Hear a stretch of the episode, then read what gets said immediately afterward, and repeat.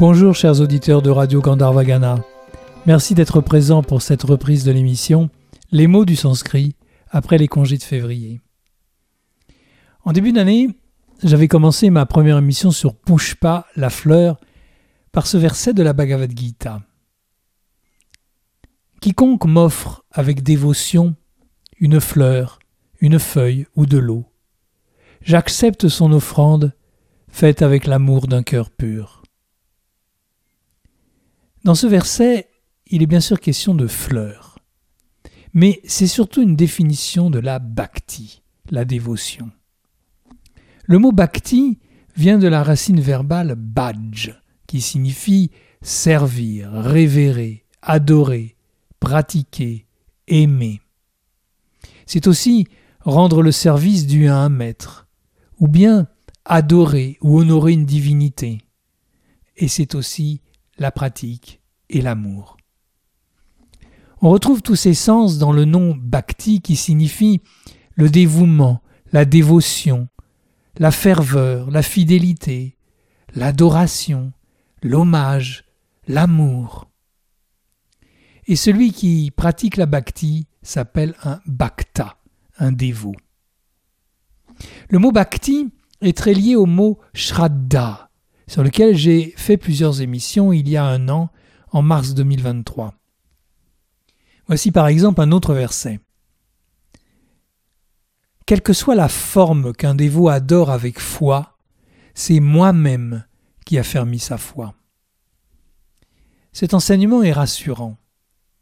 Quelle que soit la représentation divine vers laquelle, en tant que bhakta, nous tournons notre dévotion, le Seigneur est présent dans cette représentation. De plus, Krishna dit C'est moi-même qui affermis sa foi. C'est Dieu lui-même qui renforce la foi du bhakta, du dévot. Cette foi, qui n'était qu'embryonnaire au début du chemin spirituel, grandit peu à peu par nos efforts et par la grâce. Krishna poursuit.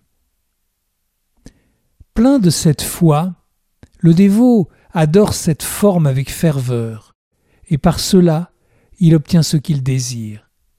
C'est moi-même en vérité qui le lui accorde. La foi grandit, la foi devient immense, la foi devient dévotion. Shraddha, la foi, devient bhakti, la dévotion. Et s'il y a un fruit de l'action, il n'est pas le résultat de l'action, mais l'effet de la grâce du Seigneur. Le véritable karma yogi a abandonné les fruits. Ce qui lui arrive, c'est le Seigneur qui le lui accorde. Swami Vivekananda écrit que Shraddha, la foi, mène à Bhakti, la dévotion, puis à Dieu. Voici un extrait de Jnana Yoga. Aucune discussion ne nous aidera à connaître Dieu.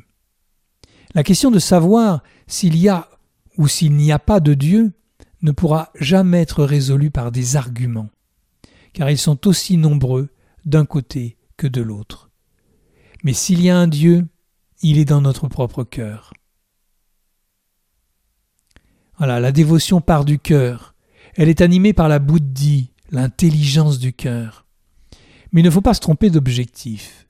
Que visons-nous? Un bonheur provisoire, pas trop difficile à atteindre, avec le risque de retomber Ou bien un bonheur durable, absolu, mais qui nécessite d'affronter les difficultés et de persévérer Voilà ce que dit Krishna à cette occasion. Les fruits de l'adoration de ceux qui ont peu d'intelligence sont temporaires. Les adorateurs des dévas vont aux dévas. Mais mes dévots viennent à moi. Si nous nous contentons d'adorer ce que Krishna appelle ici les devas, c'est-à-dire les divinités ordinaires, nous irons vivre avec ces divinités ordinaires. Ce n'est qu'un but inférieur, et une fois atteint, il nous limite. Si nous voulons la paix infinie, alors nous choisissons d'adorer le Seigneur, d'adorer Dieu lui-même. Mais comment faire? C'est ce qu'Arjuna demande à Krishna. Quels sont les meilleurs yogis entre ceux qui adorent le Seigneur et ceux qui adorent le non manifesté? Et Krishna répond Ceux qui fixent leur mental en moi, qui sont éternellement unis à moi, et m'adorent avec une foi absolue, je les considère comme les meilleurs des yogis. Dans cette réponse, Krishna dit sans ambiguïté que ceux qui ont fixé leur mental en lui, qui sont éternellement unis à lui, sont les meilleurs yogis, c'est-à-dire les meilleurs bhakti yogis. Dans ce passage, Krishna s'identifie à Dieu lui-même, et il nous dit de fixer le mental continuellement sur lui. Cette concentration du mental sur le Seigneur est possible en toutes circonstances, quelle que soit l'activité que nous sommes en train d'accomplir. Devenir un bhakta ne conduit pas à arrêter d'agir ou arrêter de vivre notre vie quotidienne de travail ou la famille, mais au contraire de vivre la bhakti durant tous les moments de la journée, en poursuivant nos actions dans le monde.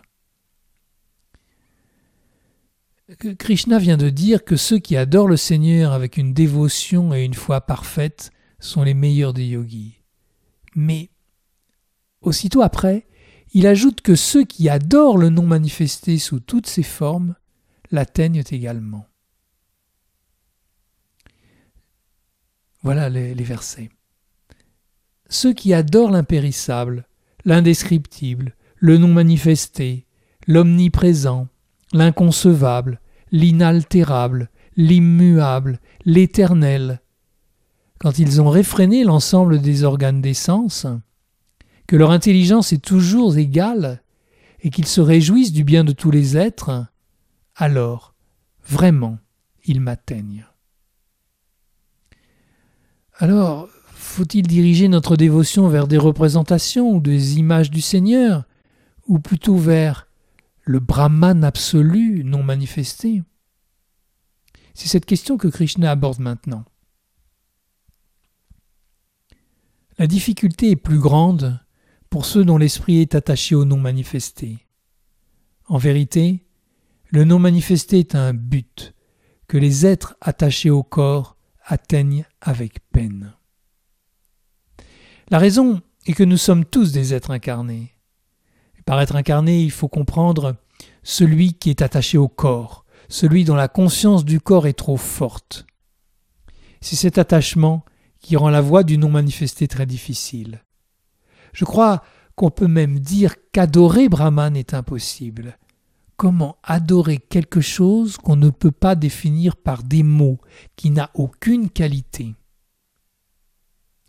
Alors comment faire? Voici la réponse toujours dans la Bhagavad Gita.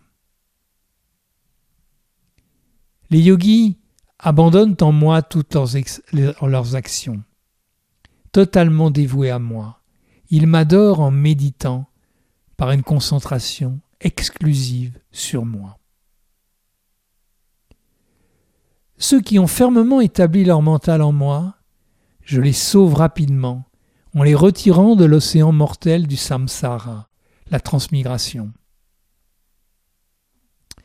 Fixe ton mental en moi seul. Fais entrer ta bouddhi en moi.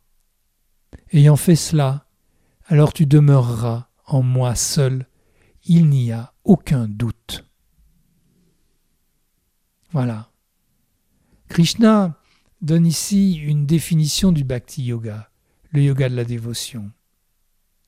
Si nous plaçons notre mental, manas, dans le Seigneur et en lui seul, si nous plaçons notre intelligence pure, la bouddhi, l'intelligence du cœur, en lui, alors il nous promet sans le moindre doute que nous demeurerons en lui à jamais, c'est-à-dire maintenant et au-delà de la mort du corps. C'est sur cette définition de la bhakti que je vais m'arrêter aujourd'hui. Cela nous donne un beau sujet de méditation pour la semaine. Je vous retrouve vendredi prochain pour la suite. À bientôt.